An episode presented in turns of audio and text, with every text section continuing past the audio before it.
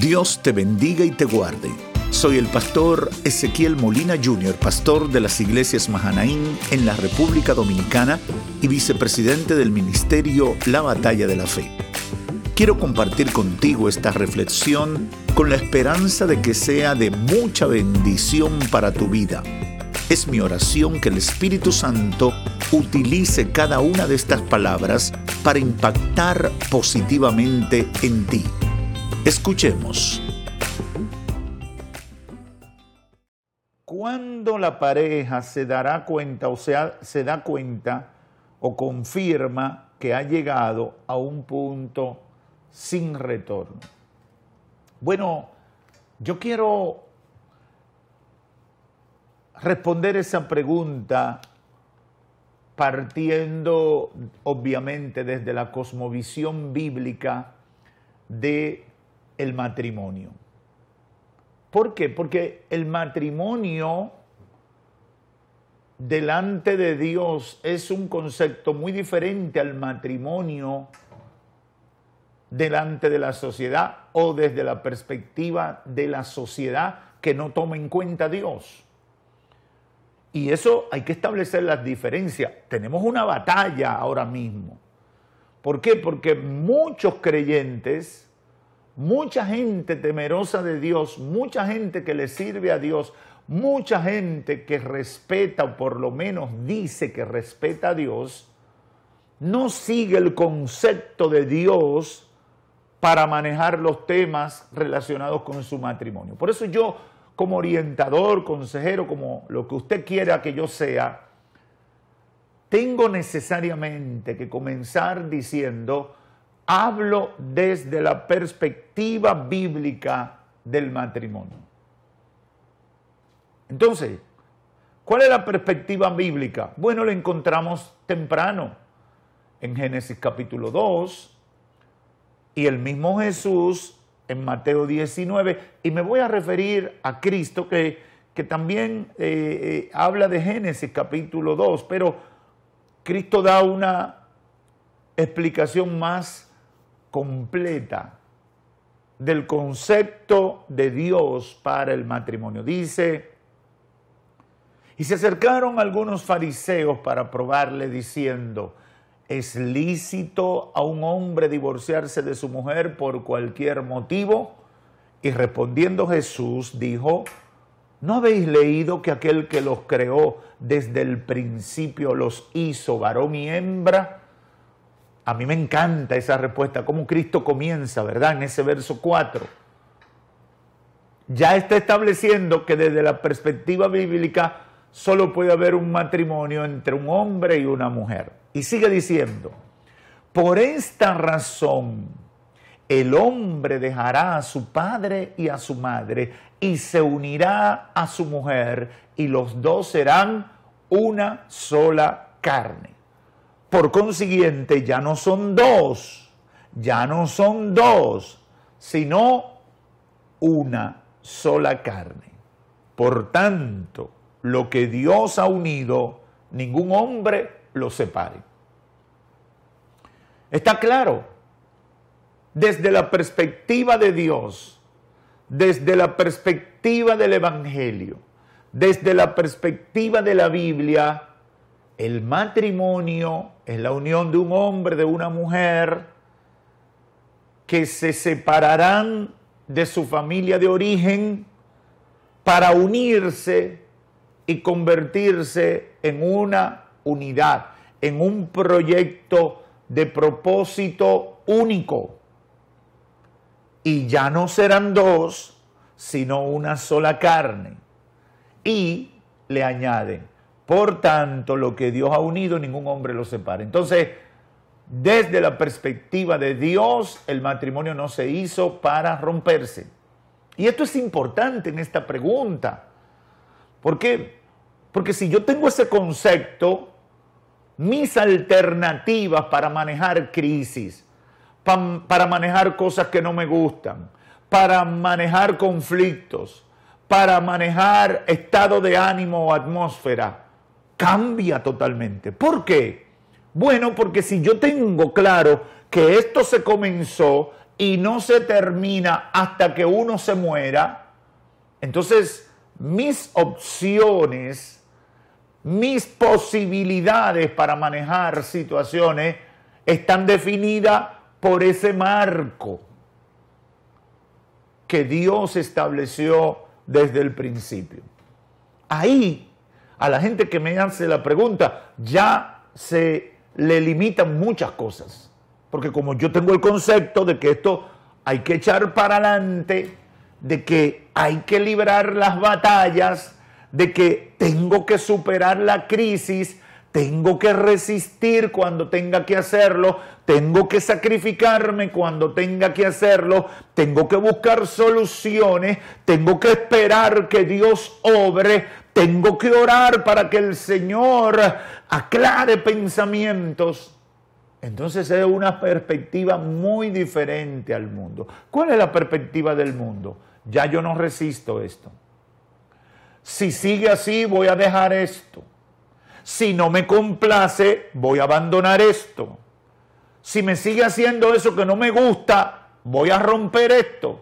Esa es la perspectiva no cristiana, no bíblica, que no tiene en cuenta el concepto de Dios. Y eso hay que repetirlo hasta la saciedad, sobre todo en los ambientes cristianos que han estado siendo contaminados por corrientes psicológicas, no todas, pero muchas, que primero plantean la satisfacción personal para entonces, para entonces, ver si puedo mantener el matrimonio. En la idea bíblica eso no encaja. En la idea de Dios eso no encaja. Y déjeme decirle, es entendible, es correcta esa idea de Dios. Imagínense si usted de los que pone un negocio y desde que comienza una dificultad, enfrenta un problema, usted echa para atrás y pierde todo lo que invirtió. ¿Qué le va a decir la gente? Tú eres un loco. ¿Cómo tú vas a echar por tierra una inversión tan grande? Es como la gente que consigue un trabajo y a los tres meses lo deja y se va a otro trabajo y a los cuatro meses lo deja y busca otro trabajo. En un año ha tenido cuatro empleos. ¿Qué usted cree de esa persona? ¿Que el problema son las empresas donde trabajó o el problema es la persona que es inestable? Obviamente el fracaso será la marca distintiva de esa persona. Esa, es la triste realidad. Esa es la triste realidad. Sin embargo, la gente está mirando el matrimonio desde la perspectiva no cristiana como algo inestable, algo que lo tengo o lo llevo o cumplo con ello o me mantengo en ello hasta que me guste, hasta que me satisfagan, hasta que me hagan sentir bien o hasta que me enamore de otra.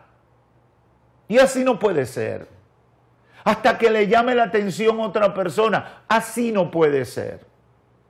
Hay que tomar la perspectiva de Dios. Hay que tomar la perspectiva de la palabra de Dios. Sobre todo la gente que dice que es un hombre, una mujer que le sirve al Señor en espíritu y en verdad. Estoy cansado de escuchar los cristianos diciendo, yo no aguanto esto. Yo no aguanto esto. Porque ¿cuál es el argumento? Me está maltratando y ahora imagínense con el maltrato psicológico. Todo el mundo está siendo víctima de maltrato, porque el maltrato psicológico no tiene que ver con que me agredan físicamente, sino con que me dijeron una palabra que me hirió. Imagínense, todo el mundo está maltratado. Todo el mundo está maltratado. Aquí somos víctimas todos ahora con el maltrato psicológico. Eso es triste, pero esa es la realidad. El maltrato psicológico es un concepto que pudiera tener sentido, pero yo creo que ha sido exponencialmente aumentado hasta el punto de que todo es maltrato psicológico. Y eso no debería ser de esa manera, porque si vamos a eso, entonces todos somos víctimas y aquí nadie va a hacer nada. Y todo lo que vamos a vivir es una frustración y en una amargura y en una depresión porque nadie se va a poder levantar. Entonces, para no desviarnos mucho de nuestro punto, aquí el Señor plantea el concepto de Dios con respecto al matrimonio. Por tanto, la pregunta que me hacen debe, si son cristianos, debe ser cambiada. Debe mirarse de otra manera. No, no, no, no. Esto, esto hay que resolverlo. No, no, no, no. Esto hay que enfrentar esta situación. ¿Cuándo nos damos cuenta de que hemos llegado a un punto sin retorno? Mentira del diablo. No debe haber punto sin retorno. Siempre debe haber una posibilidad de retorno. ¿Cuál es el único punto sin retorno?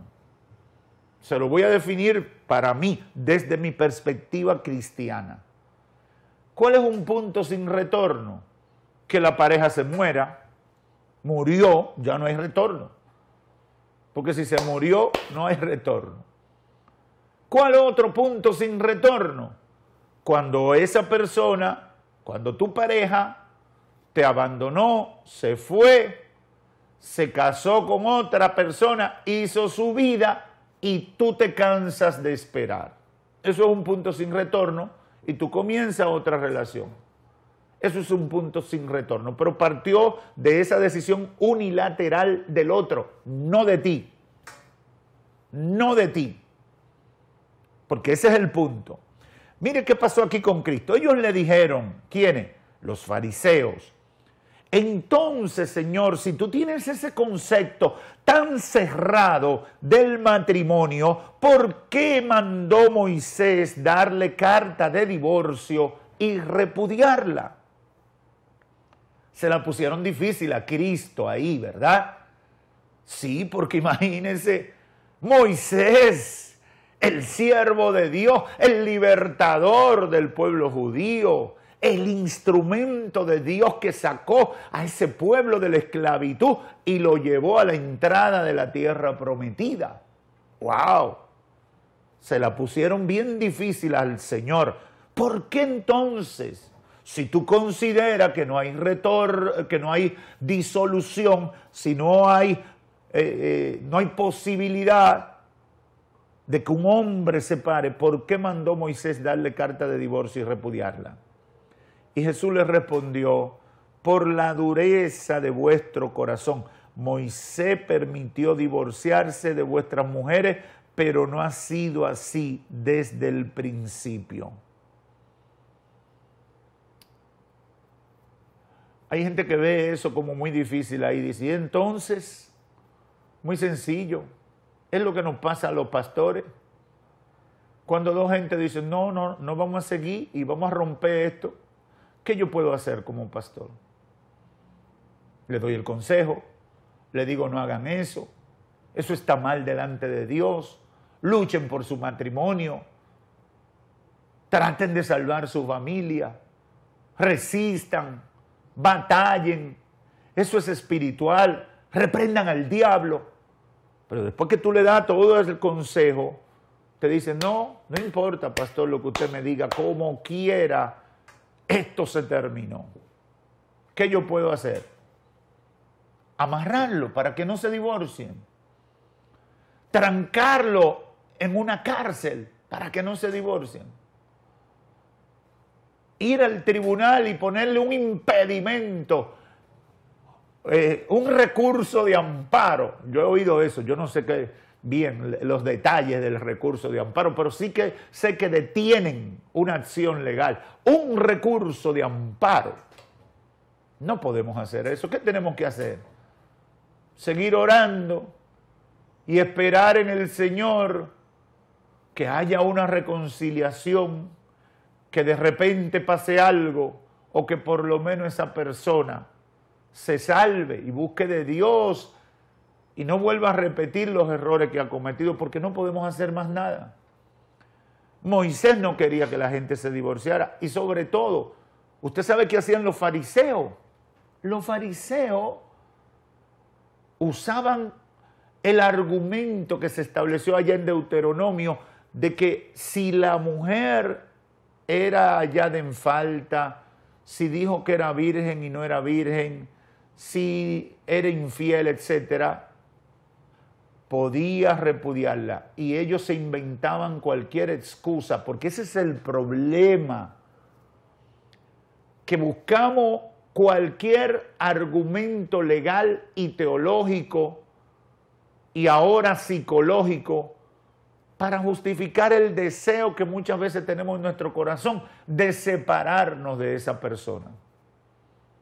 Y el Señor conoce las intenciones de los corazones. Así que nadie se pierde en eso. El Señor conoce lo que hay en tu corazón. El divorcio es una expresión de la rebelión contra Dios. Y mire, en 1804 es que el Código Civil francés acepta el divorcio, es decir, el siglo XIX obviamente venía toda la influencia de todos esos movimientos de rebelión contra Dios que ocurrieron en el siglo XVIII. Pero todavía ahí no existía ese concepto de divorcio. Obviamente en todas las épocas probablemente había la separación conyugal, el disgusto, la separación en, entre casa, porque eso, eso viene con la gente, los problemas de la gente, etcétera. Pero el divorcio como tal aparece ahí en 1804 con todas las implicaciones legales muy parecidas a lo que conocemos hoy.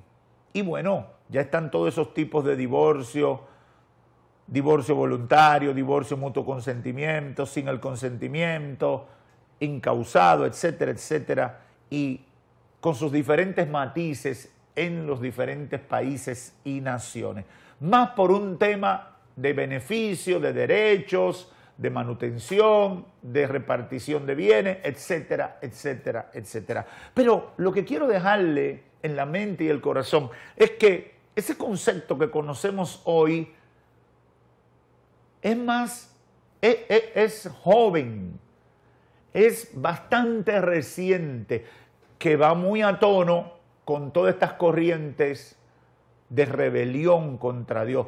Y obviamente la rebelión contra Dios incluye la rebelión contra el matrimonio, porque el matrimonio es una idea de Dios que me bendice emocionalmente, que te bendice materialmente, que me bendice eh, espiritualmente, que te bendice familiarmente, etcétera, etcétera, etcétera.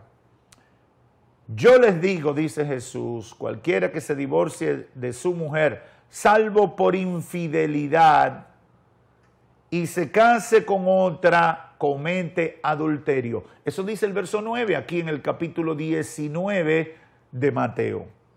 ¿Qué está diciendo el Señor? Coherente con lo que la palabra de Dios había establecido allá en Deuteronomio, ¿verdad? Esa es la verdad. Hay una hay una coherencia, hay una coherencia, hay una conexión, hay, una, hay un hilo que es el mismo. La infidelidad es una traición flagrante a el matrimonio. Y por eso allá en la ley el Señor permitió, consideró esto como una posibilidad. Pero no es porque fulano, fulana me engañó, ya yo tengo que divorciarme.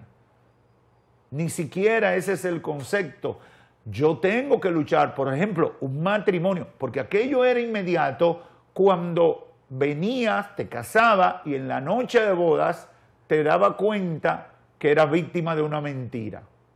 Eso es una cosa muy diferente a cuando es un matrimonio de 5, 10, 15, 20 años. Eso es muy diferente un hombre o una mujer tiene 20 años siéndole fiel a su esposa, a su esposa, y un día, en medio de un disgusto, en medio de una situación, de un descuido espiritual, cometió una falta. Eso es muy diferente a ese concepto que aparece o a esa posibilidad que aparece ahí en las escrituras. Por lo tanto, lo que Cristo está diciendo queda muy claro, queda muy claro ¿Cuándo debo darme cuenta que es irreversible? Yo pienso que muy pocas veces. De acuerdo a eso que le acabo hace unos minutos de definir que se murió la pareja, que el otro o la otra se fue, hizo su vida y el que fue abandonado se cansó de esperar. Así yo lo veo. Ahí pudiera llegar a un punto sin retorno. Obviamente, y con esto concluyo, esa visión que nosotros tenemos es apegada a la palabra de Dios. ¿Por qué? Porque el matrimonio no fue establecido para que se divida. Por eso dice el Señor, lo que Dios ha unido, ningún hombre lo separe. Dentro de todo eso está lo que Dios no ha unido también, ¿verdad? Y eso tiene sus matices, pero el concepto, el concepto de Dios es que los matrimonios sean difíciles de romper. El concepto de Dios es que por un matrimonio y su impacto en toda la familia, se luche, se luche con todas las fuerzas para mantenerse, que se aprenda a batallar espiritualmente, que se aprenda a resistir las tentaciones, que se aprenda a sacrificar para ayudar que ese matrimonio se mantenga, porque desde la perspectiva bíblica, podemos conocer la idea de Dios y la idea de Dios es que no sea rompible, que siempre haya un punto de retorno, que se hagan los esfuerzos. Si tienen que comenzar en cero a enamorarse y a tratarse y a cortejarse, bueno, que se comience, pero que siempre haya posibilidad de mantener el matrimonio en pie como el Señor lo desea. No consideres el divorcio. Hay demasiada gente considerando el divorcio desde que se casan. Tienes que cerrar esa puerta porque si no, Satanás te va a dar 200 mil ideas y va a llenar tu mente de unas ideas falsas de que tú vas a encontrar el mejor matrimonio después de este. Y eso es mentira de Satanás. Eso es mentira del diablo. Estimado oyente, Hemos pedido al Espíritu Santo que utilice estas palabras para impactar positivamente en ti y tengo la fe de que ha sido de esa manera. Mi consejo es que te acerques a Dios, deja atrás la vida vacía y conéctate con tu Creador por medio del Evangelio. Visita una de nuestras iglesias donde te ayudaremos a conocer la vida cristiana por medio de la Biblia, la palabra de Dios. Si quieres escuchar nuestros mensajes y otras reflexiones como estas, visita nuestro canal de YouTube, Pastor Ezequiel Molina Jr., o visita la página de nuestra iglesia www.iglesiamahanainrd.com. Hasta entonces.